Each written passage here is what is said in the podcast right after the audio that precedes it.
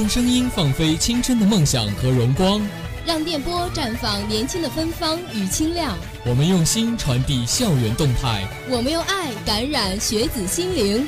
阜阳师范学院校园广播，青春路上见证成长。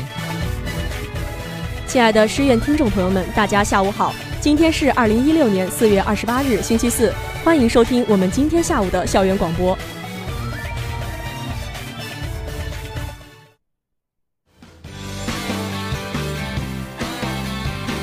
这里有你最关注的校园话题，这里有你最感兴趣的校园资讯，这里还有最最全面的互动平台，全方位展现缤纷的大学生活，全方位把握校园的跳动脉搏，别样的风景，别样的感受。杨帆、一涵、羽凡，带你一起走进青青校园。亲爱的听众朋友们，您现在收听到的依然是每周四与您准时相约的《青青校园》。大家好，我是主播欧阳，主播舒雅。那么在节目的开始呢，还是和大家分享一下阜阳明后两天的天气情况。阜阳明天晴天，十六到二十七度；后天晴天，十五到二十八度。接下来还是让我们进入今天的资讯编组站，看看最近在各大高校都发生了哪些新鲜有趣的新闻。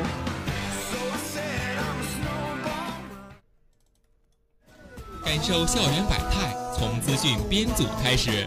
资讯编组站与你尽览一周资讯。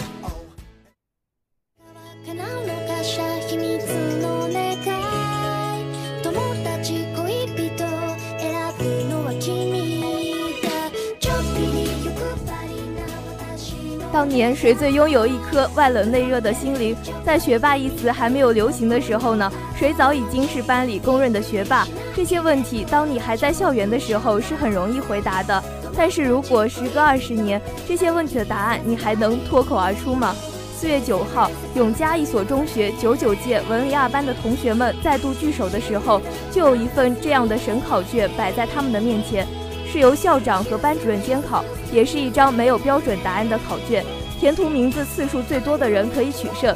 那除了考试，他们还通过模拟课堂和双人跳绳以及做广播体操等项目来重温了当年的校园生活。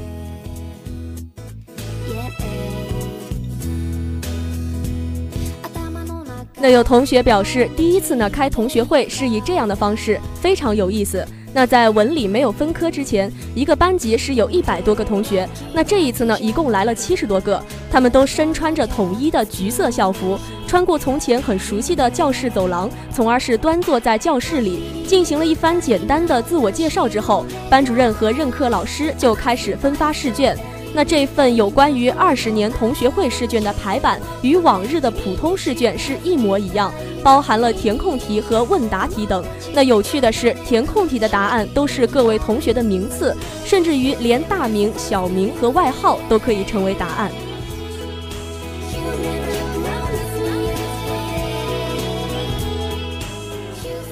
那众望所归的一位男同学是荣获了最安静奖。出卷人之一，也是这次同学会策划人之一的陈光旭就介绍，想当年他是一个人默默地在教室里学习，成绩很好，却最受女生们的欢迎，很多女同学也默默地暗恋着他。陈先生表示，这个测试也是考验同学们是否还记得当年班级里的一些事儿，也可以让大家更好地了解对方。那舒雅认为呢？刚开始见面的时候，难免会有些陌生，这样的考题也有利于消除彼此的尴尬。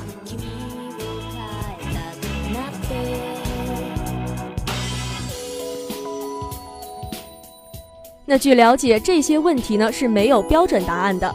答题结束后，根据试卷题制的题干，由老师呢当场批改或者是唱票，然后呢再分发奖状。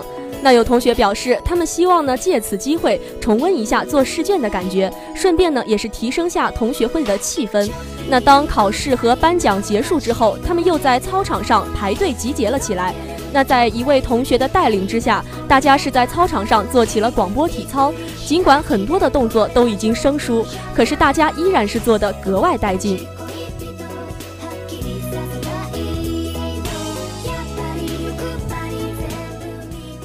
同学会毕竟是一个怀旧的过程，因此做试卷、发奖状以及做广播体操等都是不可以缺少的。起初觉得组织一次学生会实在是太累，以后再也不要弄了。没想到气氛会这么好，大家约定五年后再聚一次。那舒雅想到，每当毕业季到来的时候，就会有很多朋友去别的地方发展，往后联系的也不会太多。同学会不仅可以勾起我们的回忆，而这种回忆也很容易引起大家的共鸣，也算是对青春的一种纪念。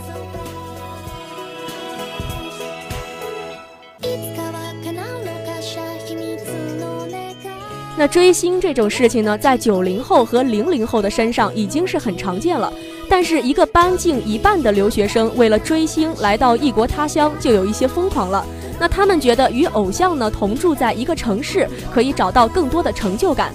那有同学就表示，他是刚刚从韩国的首尔回来，自己的战利品既不是学术的成果，也不是留学记录，而是一堆海报以及挂在自己胸前的徽章。那在他的眼中，这些都是被自己珍视的宝贝。那这位同学就表示，他就是为了这个才出国的。准确的说，就是为了追星才去的韩国。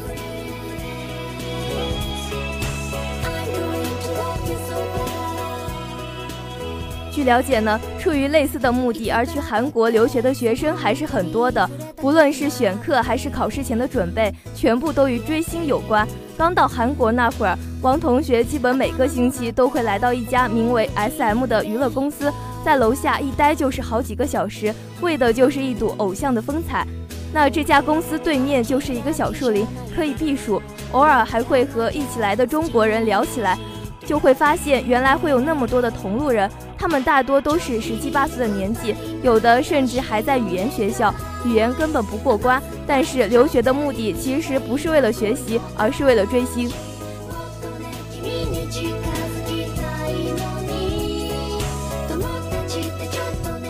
那么刚到韩国的第一次语言考试呢？有的同学为了追偶像的一场公演，提前是好几天就开始翘课，并是从安阳辗转一个多小时赶到首尔市区。要知道还有几天就要考试，他们根本就没有时间复习。但是那个时候呢，能为偶像应援远比一次考试重要的多。所以说每一次考试之前呢，整个图书馆人都是满满的。要知道，韩国女生都是化妆的，但是每次呢，到了大考临近，图书馆里总能看到蓬头垢面、盘腿复习的学生。那这样的场景，恐怕在许多国家都是非常常见的。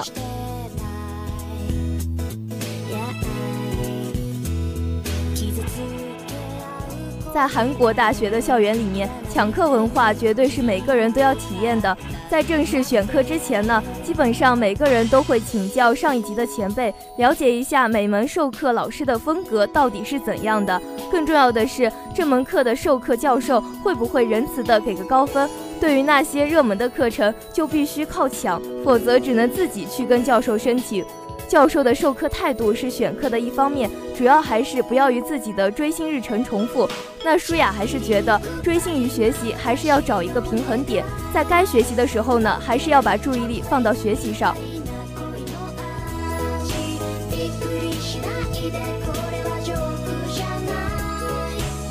那鲜花一直是深受女生欢迎的物品，又可以拿来观赏，又可以拿来做装饰品。甚至呢，还是可以做成一桌花瓣宴。那如果鲜花是开遍了整个的校园，又会带来怎样的体验呢？那在四月二十五日，在云南大学篮球场后方的山坡上，十二亩的玫瑰花田呢，是迎着四月末的春风进入了开放期。那这个景象是吸引了众多的高校学子前来散步拍照，成为了校内的一个景象。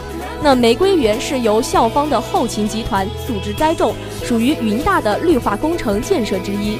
这些主要种植的都是可食用的滇红玫瑰和大马士革玫瑰。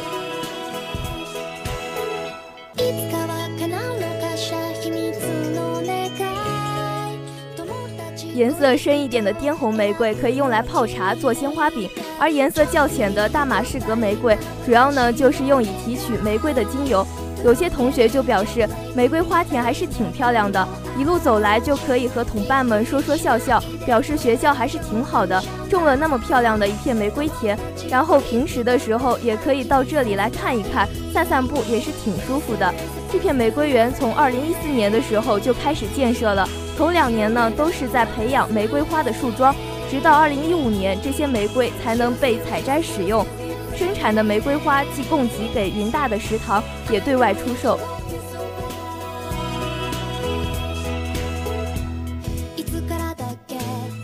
那这个花期开过之后呢，植物还是绿色的，它同样呢在云大也是一种绿化。那种这个玫瑰的初衷其实还有一个原因，就是为了做云大的鲜花饼。那这个原材料是更加安全、更可靠，也不会打农药，就是为了广大的师生享受鲜花饼的时候能够更加放心。那在云大的紫苑食堂二楼，工作人员正在用玫瑰园内采集的花瓣加工鲜花饼。首先呢，是对它进行一个清洗，然后通过盐水浸泡、暴晒之后呢，就着白糖入味。第二天再加面粉揉成饼，最后呢就烤制出炉。也有不少同学是争相购买身边的原料做成的鲜花饼，想要迫不及待的呢去尝一尝校园味道。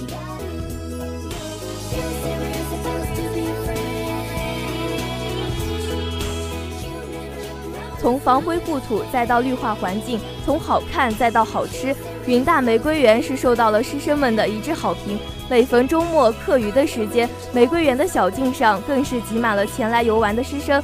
那舒雅觉得，除了玫瑰园，云南大学其实还可以合理利用校内荒地进行一个油菜以及薰衣草等植物的种植。品种可以增多，这样的话不仅可以美化环境，同时还可以进行创收。